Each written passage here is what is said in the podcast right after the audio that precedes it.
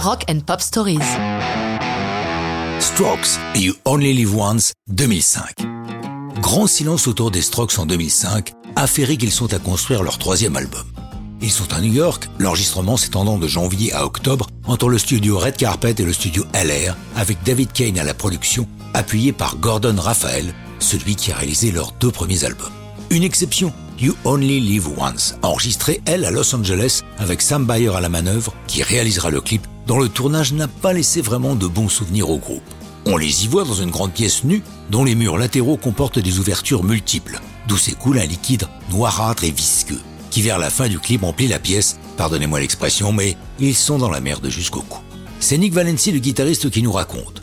Alors que nous étions aspergés que ce truc humide et color rendait la situation pénible, nous devions continuer à jouer, je précise en playback hein, pour un clip.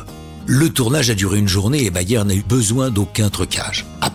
Il nous a expliqué qu'il avait cette idée en tête depuis qu'il était sorti de la fac. Il avait demandé à des milliers de groupes, mais aucun n'avait accepté. Je ne sais pas si on s'est montré très intelligent ou complètement idiot. Le thème de You Only Live Once, avec le titre on peut s'en douter. Pourquoi prendre la vie si sérieusement, puisque de toute façon on ne vit qu'une fois? D'autant que les problèmes qui vous stressent aujourd'hui vous paraîtront anodins demain, le temps faisant résonner les événements différemment. Julian Casablancas, le leader des Strokes, parle du riff de guitare un peu crade qui fait le sel de You Only Live Once. Il y a du delay dessus. Je n'aimais pas du tout ça avant, mais là il est partout. Pas la réverbe dingue des années 80, mais juste ce qu'il faut pour que tous les instruments prennent plus d'espace, qu'ils soient plus pleins, plus gros, plus larges. C'est d'ailleurs pour ça que nous avons fait revenir Gordon Raphael, qui sait ce que nous voulons, ce son crade.